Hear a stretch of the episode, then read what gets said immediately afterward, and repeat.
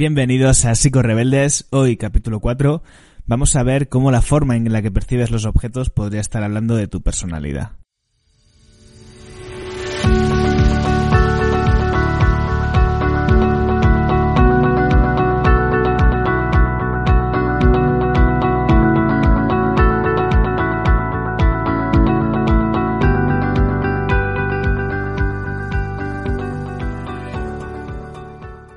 Rebeldes es un espacio para profesionales y no profesionales que tienen algo en común y es la pasión por la psicología, eh, que están cansados de escuchar esa psicología un tanto cansina, un tanto repetitiva y que llueve sobre mojado. Y es como voy a empezar el, capítulo de hoy. Hoy te voy a contar algo que, que estudié durante la carrera. Fue un, un, un estudio, una investigación que a mí me, no sé, me resultó muy llamativa y la he rescatado para poder compartirla hoy en este podcast. Eh, no sé si te habrás dado cuenta, bueno, si sigues psicología habitualmente supongo que sí, eh, hay mucho énfasis sobre el tema de, las emociones, ¿no? De cuidar las emociones, de la inteligencia emocional. Y ojo, no estoy diciendo que esto evidentemente no sea importante. Es un poco lo que ocurre en casi todos los ámbitos de, de la vida, ¿no? Cuando algo se vuelve muy, muy viral, muy famoso, pues se habla de ello porque, porque mola, porque sienta bien, ¿no? Y en ese sentido hay un, en la psicología clínica sobre todo, ha habido paulatinamente un desprestigio de la parte cognitiva, de los procesos eh, mentales, ¿no? En detrimento, ya te digo, de la, de la parte emocional. Aunque ahora quizás eso se está volviendo a revertir un poco al ver que también el, ¿no? pues las emociones no, no son la panacea ni lo que lo resuelve todo, ¿no? A la hora de ayudar a otras personas. Eh, realmente ni lo uno ni lo otro. Las personas somos emoción, somos pensamiento, somos conducta, ¿vale? Pero bueno, mm, hoy voy a rescatar un tema que está relacionado con esos procesos cognitivos y que me parece que es una forma de alimentar y que también, pues no sé, miremos hacia, hacia más allá, ¿no? Que no tenga que ver todo con el, con la gestión de las emociones o el control de las emociones. Te voy a contar un, un estudio que hicieron Asi Whitkin, que son dos investigadores, eh, lo hicieron desde, creo que fue desde el 1948, que fue el primero, hasta el 1952, y fue un estudio que en principio trabajaba el tema de la percepción, ¿vale? Y eso fue derivando en otras cosas cada vez más complejas que te iré contando de aquí en adelante. La percepción es uno de los procesos básicos en psicología. De hecho, es una de las asignaturas, creo que se estudia en el primer año de carrera o si no en, segundo. Creo que era en segundo, pero la psicología de la percepción. estudia básicamente cómo las personas pues percibimos los objetos eh, y nuestros sentidos pues eh, procesan, ¿no? La, la, información y los estímulos que reciben. Entonces, As y Whitkin empezaron haciendo una investigación donde analizaban cómo las personas eh, decidimos si un objeto está en vertical o, no, ¿vale? Te pongo un ejemplo. Imagínate que te encuentras a un, a un metro y medio de una mesa y encima de esa mesa hay una botella de agua.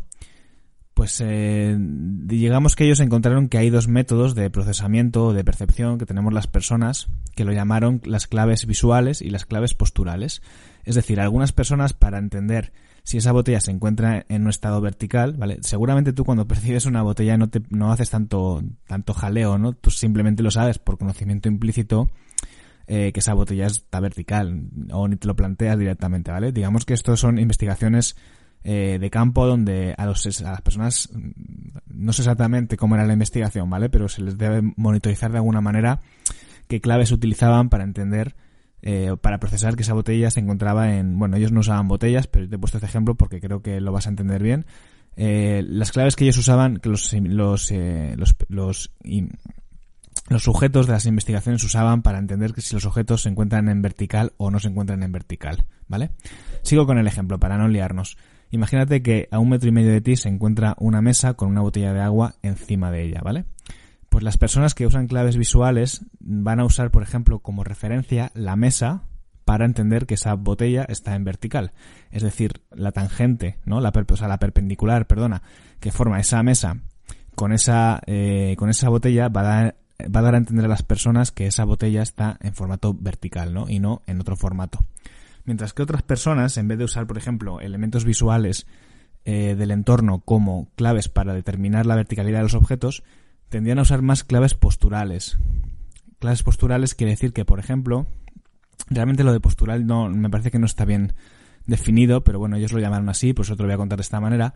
Las claves posturales es básicamente, de alguna forma, cómo me encuentro yo en referencia a esa botella, ¿no? Si se encuentra alineada conmigo y como si de alguna forma tejiéramos una relación entre la botella y nuestra postura o nuestro o, cómo nos encontramos respecto a ella. Es decir, dos formas diferentes de procesar y de entender cuando un objeto se encuentra de manera vertical. Hasta este punto, perdón, hasta este punto no hay mucho que, ¿no? Es un experimento de percepción, ¿vale? Dos formas de hacerlo, no tiene más importancia y en principio pues aquí acabaría el estudio, ¿no? Hay dos formas de las personas tienen dos formas diferentes de percibir los objetos y se acabó.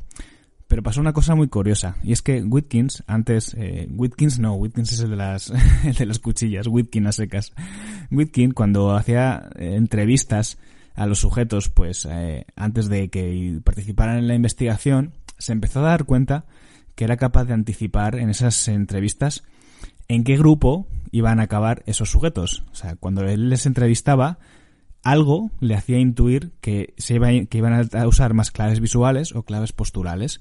Y entonces esto le empezó, digamos, a regurgitar en la cabeza y a sospechar que debía haber algo relacionado con la personalidad, con la forma de ser, con el comportamiento, que iba más allá de esta percepción de la verticalidad, ¿no? O mejor dicho, que se asociaba con la percepción de la verticalidad. Entonces, así Whitkin siguieron investigando y decidieron hacer un segundo estudio o una segunda tanda de estudios cambiando un poco el formato de investigación. Ya no lo llamaron claves visuales o claves posturales, sino dependencia o independencia de campo. Te explico lo que hacían, ¿vale? Ellos cogían a, y ahora las personas les ponían una imagen compleja a la izquierda y una imagen menos, eh, una imagen más simple a la derecha. Y les pedían que encontraran esa imagen simple dentro del conjunto de la imagen compleja. Eh, a lo mejor esto así explicado es un poco, un poco raro, ¿vale? Pero yo, a mí esto se me parece mucho, se me asemeja a Buscando Wally. No sé si alguna vez habrás jugado a esto. Los típicos juegos de, los típicos cuentos, ¿no? De cuando éramos pequeños, que tú sabías cómo era Wally y tenías que buscarle dentro de un, dentro de un paisaje, ¿no? Dentro de, pues eso, de un montón de elementos distractores. Sería algo así, ¿vale? Simplificándolo un poco, yo creo que sería algo parecido a esto.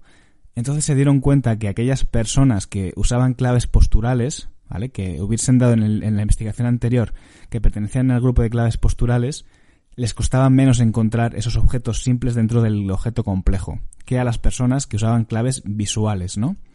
Eh, y a estos les llamaron personas con independencia de campo o con dependencia de campo. Es decir, las personas visuales son personas dependientes del campo. Son personas que necesitan ese entorno visual para poder entender los objetos eh, para poder encontrar a Wally si, lo que, si queremos seguir con ese hilo, mientras que las personas que usan claves posturales serían las personas independientes de campo. Vale, en, principio esto sigue un poco en la línea continuista ¿no? de, la, de la percepción, de diferentes formas de procesar la información, pero digamos que Witkin y Ash no se quedaron tranquilos, seguían pensando que esa forma de, de procesar la información y de percibirla revelaba algo sobre las personas, ¿no? Decía más sobre las personas que simplemente eh, si eres capaz o no de encontrar a Wally más o menos rápido, que eso a fin de cuentas, pues bueno, pues vale, pues tienes esa habilidad y punto, ¿no? No tampoco a priori, salvo que seas un cazador o que seas eh, algo así relacionado, tampoco tiene una mayor importancia, ¿no? Y entonces decidieron relacionar esto con la percepción social, con las relaciones sociales, con la sociabilidad, con la influencia social y empezaron a evaluar a, personas que por un lado hacían el, experimento de independencia dependencia de campo y a la vez evaluaban sus relaciones sociales y cómo percibían las relaciones sociales. Y aquí sí ya encontraron algo muy curioso y es que aquellas personas que eran independientes de campo, bueno, mejor dicho, las personas que tenían dependencia de campo, es decir, las personas más visuales, que usaban claves visuales, perdón, eran personas con una mayor sensibilidad social, pero eran personas menos analíticas. Es decir, eran personas que digamos que se contagiaban más en las relaciones sociales, que opinaban, se dejaban influir más por las opiniones de los demás, del conjunto, eh, y que expresaban una, pues no sé, imagínate, ¿no? Si tú estás en un, en una situación y se, te cuentan un cotilleo, ¿no? Eh, te lo puedes creer o puedes de alguna forma mostrar una conducta un poco suspicaz, ¿no? Analítica, tratar de ver todos los ángulos. Bueno, pues esas personas que ven más los ángulos, que contemplan todas las posibilidades, serían las personas con independencia de campo, serían personas más analíticas, mientras que las personas con dependencia de campo son personas que de alguna manera se dejan influir más socialmente, ¿no? Entonces esto ya sí que resulta un tanto revelador que al final lo que se estuvieran dando cuenta es que algo tan simple como cómo las personas percibimos la verticalidad de los objetos, las claves que usamos para percibir esa verticalidad, eh, ya habla de un aspecto fundamental de nuestra forma de ser, que es cómo nos relacionamos socialmente, ¿no? Y cómo entendemos las relaciones y cómo las, eh, cómo las conocemos. De hecho, en, psicología hay una cosa que se llama el locus de control, ¿no? El locus de control interno, externo, pues habla de, de las atribuciones que hacemos de las cosas. Por ejemplo, si a mí me cuentan que alguien ha hablado mal de mí, yo puedo darlo por sentado o puedo tener una versión eh, más analítica donde puedo pensar que la otra persona mm, por alguna razón me quiere estar contando esto por lo que sea, ¿no? Eh, eso es un procesamiento analítico y va a ser más propio de las personas que tienen independencia de campo, por ponerte un ejemplo, ¿vale? O sea que de alguna manera esto sí que es una habilidad ya muy trascendental para la vida y que habla bastante de, pues, de nuestra forma de relacionarnos, ¿no? De si somos también incluso más confiados, más desconfiados, etcétera.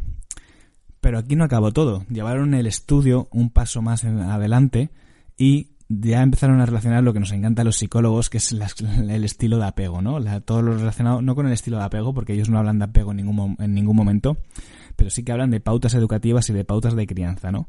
Empezaron a sugerir que de algún modo eh, esta forma de procesar los objetos no fuera de todo genética, ¿no? No fuera del todo algo biológico, como se suele decir muchas veces. Es decir, hay personas que son más analíticas porque son más analíticas y personas que son más eh, sociales porque son más sociables, sino que hubiera un componente eh, ambiental en, en, todo esto, ¿no? Y descubrieron algo muy curioso, y es que había una correlación muy alta entre estilos de crianza cuando una persona era dependiente de campo o independiente de campo. Es decir, aquellas personas que eran independientes de campo la mayoría venían de familias donde las pautas de crianza tenían mucho que ver con fomentar su autonomía, con educar en valores, con eh, hacerles pensar, ¿no? Eran padres y madres que, digamos que no eran muy impositivos, sino que al revés, sino que hacían reflexionar a sus hijos, que les, les instaban a tener un pensamiento propio, y eran padres que, que no eran muy muy autoritarios, ¿no? Se podría decir, sino que fomentaban de alguna, de alguna manera la autonomía personal de, de sus hijos. Mientras que en el otro lado, en el lado de la sobreprotección, uy, perdón, en el lado de la dependencia de campo, ya lo he dicho, se encontraban padres que tenían a ser más sobreprotectores, padres que limitaban, padres que educaban mucho en la aceptación de las normas, ¿no? Pero no, no en el sentido de, de civismo, sino un poco de esto es lo que hay, de hay que adaptarse, educaban más desde el mira cómo se hace, o voy y te lo hago yo, ¿no? Mientras que los padres que educaban, o sea, los padres que tenían hijos con independencia de campo, tendrían a ser padres que al revés, ¿no? Que fomentaban más la curiosidad y, y un poco haciendo gala del, del, clásico refrán, no me des peces, enséñame a pescar, ¿no? Entonces, fíjate qué curioso que si construimos un poco el hilo desde el principio, nos damos cuenta que algo tan, tan básico, ¿no? Como nuestra percepción de, de los objetos, cómo se estructura nuestra mente, al final tiene mucho que ver con cómo nos han enseñado, ¿no? Si nos han enseñado a buscar esas, esa, las soluciones en nosotros mismos, en, en, nuestras sensaciones propias, en nuestros pensamientos, en nuestras creencias, en nuestras mm, lo que sea, o nos han enseñado más a guiarnos por claves externas, por lo que por lo que hay afuera, ¿no? Aquellos padres que son más sobreprotectores, que son más, eh, digamos, que no fomentan tanto su autonomía personal, al final un poco lo que te están diciendo es que lo que tienes que hacer es adaptarte al mundo que hay, ¿no? Mientras que los aquellos otros padres más analíticos, más que, que potencian el, la reflexión, lo que están construyendo al final es una, un tipo de persona donde se valora más lo que tú pienses, ¿no? Que ojo, en realidad no, no es mejor lo uno ni lo otro. Lo ideal sería una persona que sea capaz de tener eso, ese locus de control cambiante, ¿no? Que sea capaz de cogerlo de fuera y cogerlo de dentro.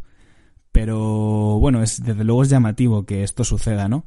Y, y bueno, y esto se reflejó en, en muchas cosas, ¿no? Al final, las personas que si continuaron la investigación y por lo general las personas que eran independientes de campo pues solían tener mejores resultados académicos, solían ser personas que ocupaban puestos de cargos de éxito y cosas de estas relacionadas más con el éxito profesional, ¿no? Eh, esto no deja de ser una investigación curiosa, una investigación llamativa, pero a mí sobre todo lo que me llama más la atención es que cómo la mente es capaz de estructurarse en función a los valores que hemos recibido, a la educación que hemos recibido, ¿no? Qué curioso que, evidentemente, esta no, no va a ser la única causa, ¿no? Pero que yo sea capaz de percibir la, verticalidad de un objeto en función de cómo me han educado, de si yo para sacar conclusiones sobre la realidad que tengo delante, debo fijarme más en mis sensaciones propias o en lo que en lo que veo fuera, ¿no? Me parece una cosa súper llamativa y que habla mucho de la de la persona de la de la personalidad de las personas. De hecho, muchos trastornos psicológicos eh, por ejemplo, el trastorno de dependencia emocional, pues seguramente tenga una correlación muy alta con la dependencia de campo, ¿no? Con que tu identidad, con tu forma de pensar, tus decisiones tengan que ver con lo que dicen los demás, conseguir a los demás, mientras que otros otros trastornos, incluso también de, pues de, personalidad o no, problemas patológicos, como por ejemplo el trastorno paranoide de personalidad, que es muy autorreferencial, tenga esta dificultad, ¿no? Para fiarse de las claves visuales, contextuales, externas, sino que tiene que ser todo muy eh, la confianza muy dentro, ¿no? Todo lo que pasa por mí. Bueno, esto quizás ya es un poco más eh, elaborado, ya pertenece a, psicopatología y a lo mejor si no, si no sabes un poco sobre esto, pues te puedo estar liando. Pero bueno, me parecía que era un, un este muy, muy curioso, ¿no? Y muy, eh, y muy, y que era bonito compartir.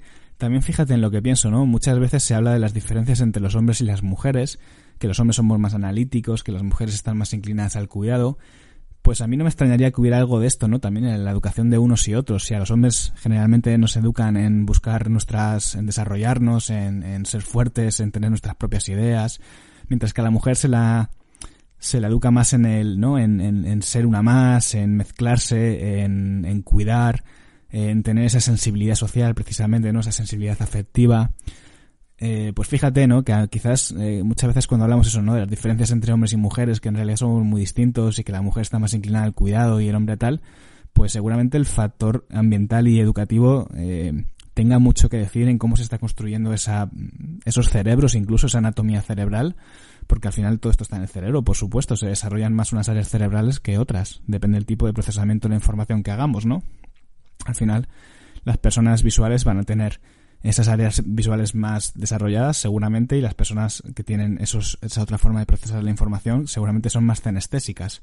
Bueno, a donde te quiero llevar es que, que al final la forma en la que nos educan yo creo que también tiene mucho que decir en cómo, en cómo luego somos y en cómo luego nos comportamos.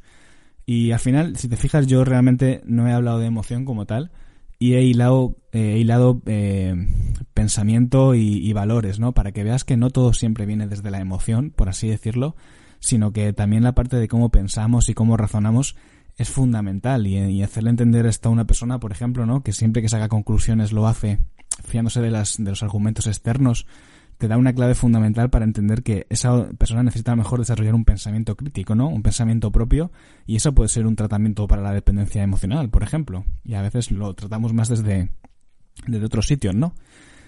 Bueno, creo que, que ya he expuesto la, la, investigación, creo que es interesante, espero que te haya gustado, espero haberme explicado bien, porque también sé que es un tema complejo, que es delicado, sobre todo si no, sin verlo, el tema de las imágenes y demás. Pero bueno, cualquier cosilla, si se han quedado dudas, yo estaré encantado de, de resolverlas. Así que nada, lo dicho, espero que te haya gustado y nos vemos en el siguiente capítulo. Un abrazo.